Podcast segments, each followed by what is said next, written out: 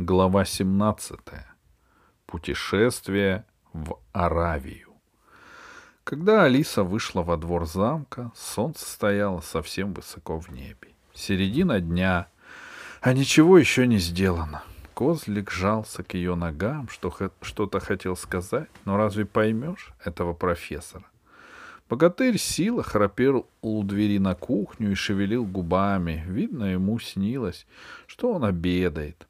Мальчик Герасик торчал в открытых дверях кузницы. И когда Алиса окликнула его, только отмахнулся. Он был очень любопытным мальчиком. А вообще-то во дворе было пусто, и даже не у кого спросить дорогу в Аравию, которая, если верить учебникам географии, лежит далеко на юге.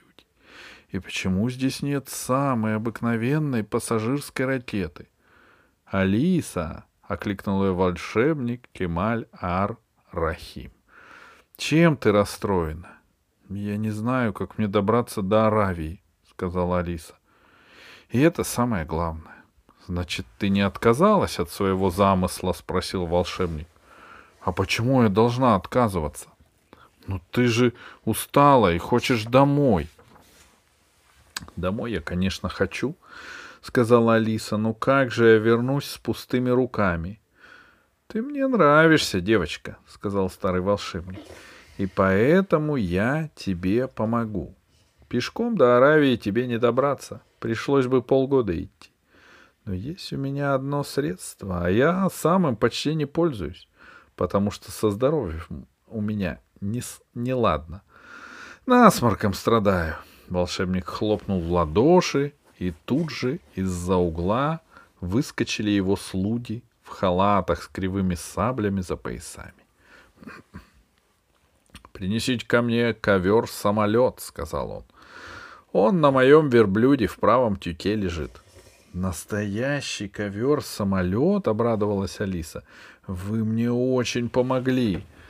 «Ковер так настроен, что привезет тебя прямо к моему дому. Стоит мой дом на берегу Аравийского моря. И живет в нем моя прекрасная дочка Шахерезада. Она тебе понравится. Та самая Шахерезада. На свете только одна Шахерезада. Объяснишь все Шахерезаде, и она придумает, как тебе добраться до острова Садейда. Она у меня образованная.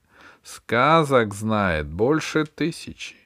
Кажется, тысячу и одну.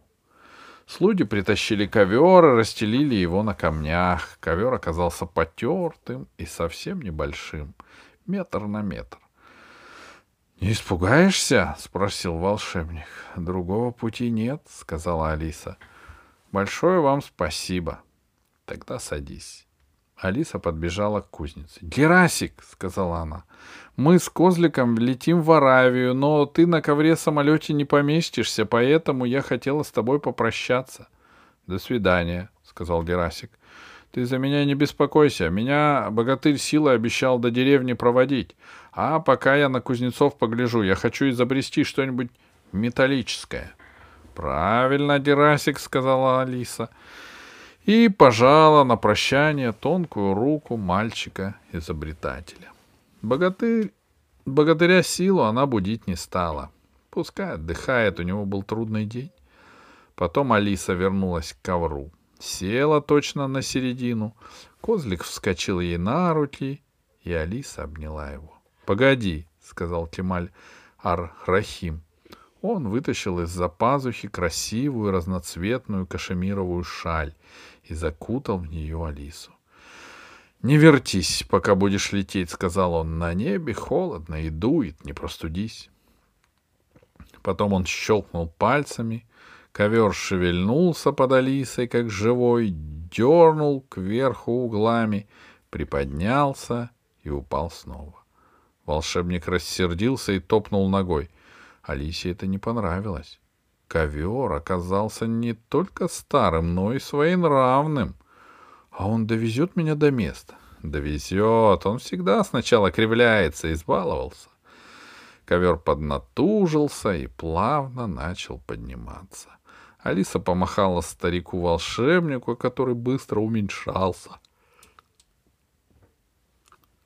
Ну вот уже виден сверху весь двор замка, дым идет из кузницы, раскинув руки и ноги, спит богатырь Сила. Потом показались окружающие холмы, на одном из них мирно пасется дракон, змей, долгоживатель, совсем как обыкновенная корова. Потом заблестела речка. Тут они вошли в облака и взяли курс на юг. Алиса несколько раз просила ковер лететь пониже, потому что в облаках сырость и холод. Даже кашемировая шаль не спасала, зубы стучали, а козлик дрожал от холода. Но ковер оказался своенравным, летел, как хотел. Иногда даже сворачивал с пути. Один раз погнался за стаей диких гусей и чуть было не опустился вслед за ними в камыш, а потом вдруг захотел сразиться с большим орлом. Хорошо еще, что орел решил не связываться с ковром самолетом. Вдруг из-за облаков прямо на ковер свалилось что-то грязное, лохматое, крикливое. Ковер испугался и вздрогнул так, что чуть не вытянул седаков. Это была птица Дурында. Тяжело дыша, она уселась на край ковра и закричала. Нашла, догнала, без меня хотела улететь. Это хорошо не кончится. Турында тяжело дышала ежилась от холода. А ты зачем полетела? удивилась Алиса.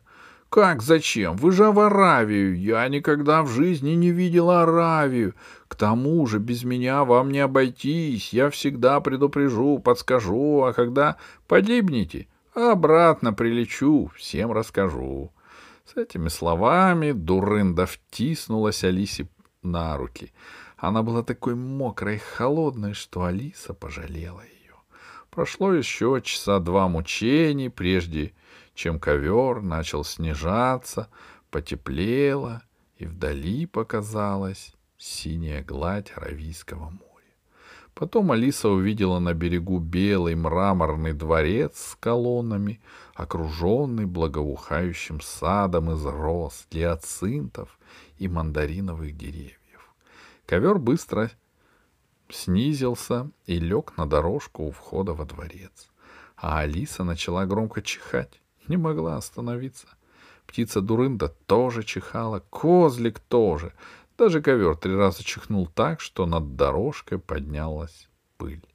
Прелестная молодая девушка с длин... в длинном голубом платье, сбежавшая на шум по мраморным ступенькам в сад при виде несчастных путешественников, так расхохоталась, что долго не могла успокоиться.